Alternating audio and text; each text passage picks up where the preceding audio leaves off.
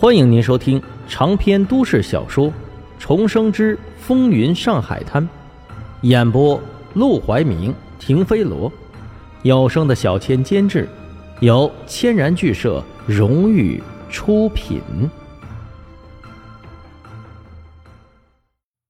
第二百一十七章：肃清养鸡场。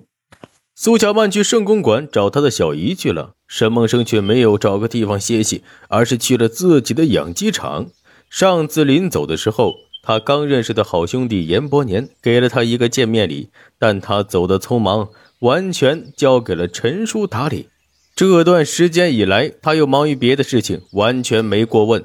陈叔是沈广川的朋友，沈梦生并不是百分之百的信任，这份不信任。并不是因为陈叔人品不行，而是因为人都是有劣根性的。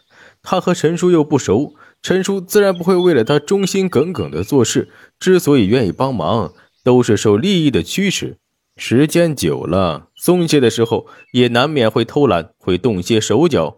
这一次他来的突然，完全没有打招呼，因此到了养鸡场的时候，那里面的伙计都没有收到通知，看见他。还以为是来买鸡的，抽着烟就招呼过来。看鸡啊！沈梦生点头，进来吧。伙计倒是还算热情，把沈梦生招呼进去之后，一边介绍一边开始攀谈。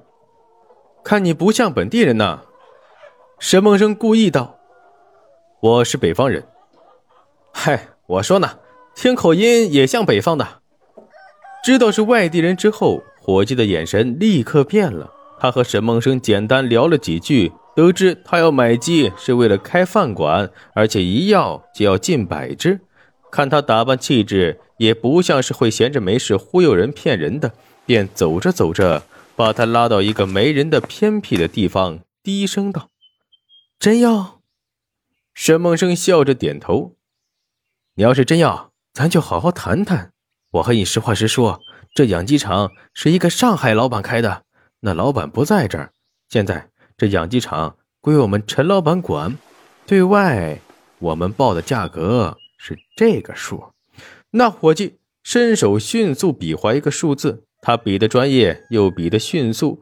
如果沈梦生不是早就和养鸡场打交道，根本就看不懂。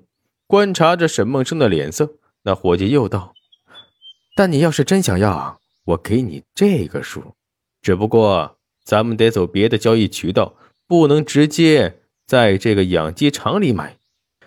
沈梦生不明白，哦，别的交易渠道是什么渠道？这还不简单？伙计贼头贼脑的看了看左右，假装大声嚷嚷了几句之后，又压低声音：“这年头世道不好。”养鸡场里的鸡经常被日本人抢去，更别提那些病死的了，不计其数。我们到时候做一笔假账，就说鸡被日本人抢走了，然后私底下卖给你，你给我们走个私账，不就行了？原来是这样，沈梦生顿时笑不出来了。虽然来之前他已经料到陈叔肯定会搞些小动作，贪些小便宜，但没想到胃口这么大。自己张嘴要一百只鸡的生意，他都可以吞下去。怀揣着最后一丝希望，沈梦生问道：“哼，够鸡贼的呀！那这钱最后是进了你的口袋，还是进了你们老板的口袋？”伙计嘿嘿一笑：“哎呀，我就是个伙计，这么大一笔钱，怎么可能进得了我的口袋？当然了，大头啊，在我们陈老板那儿，我呢？”拿个小小的赏钱，当然了啊，您也有份要不然这价格您哪买这么肥的鸡呢？您说是不是？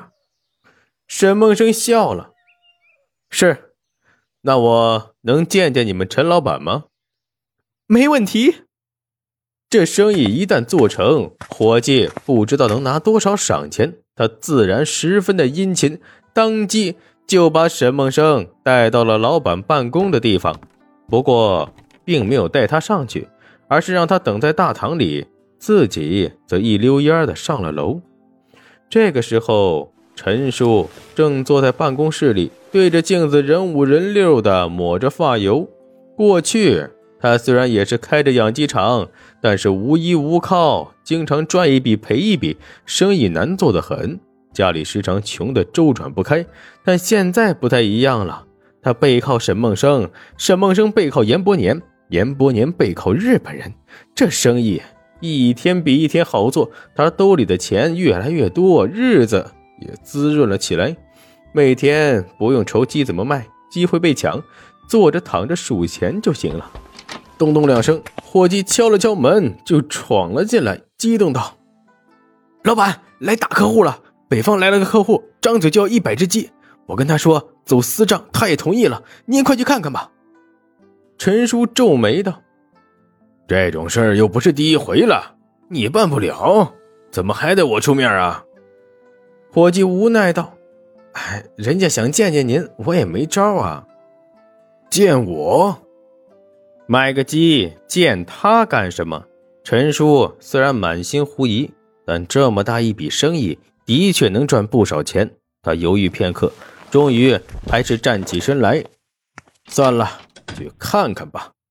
拿到这笔钱，正好晚上去花街柳巷转一转，好好的潇洒潇洒。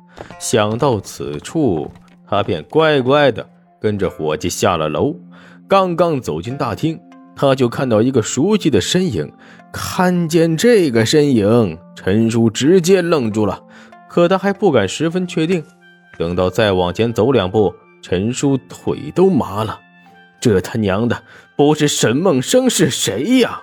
他立刻扭头瞪向伙计，伙计不明所以，还笑眯眯的朝沈梦生喊了起来：“先生，我们陈老板来了，您的那笔生意可以和老板直接面谈。”闻言，沈梦生缓缓转过身来看向陈叔，看见他这一身西装革履的油头打扮，嘴角边不禁浮出一抹冷笑：“哼，陈叔，你日子过得不错呀。”“呃呃，老老板！”扑通一声，陈叔直接跪在了地上，满脸绝望。一旁的伙计不明所以，看向陈叔，愣怔的还不知道发生了什么事。这好端端的，老板跪下干什么？而且老板还喊他老板，难道说他就是上海那个真正的老板？天哪！意识到自己做了什么蠢事，伙计也和丢了魂似的，鬼哭狼嚎叫了一声之后，也跟着一起跪在了地上。沈梦生离开养鸡场不久，陈叔和伙计也都收拾行囊离开了养鸡场，没有让他们把过去的钱都赔上，已经是他最后的仁慈。不过肃清了队伍，剩下的事情却很难办，因为沈梦生要找一个靠得住的人帮他打理养鸡场，却没想到，当他把这件事告诉苏小曼的时候，苏小曼反而帮他想到了一个绝佳的主意。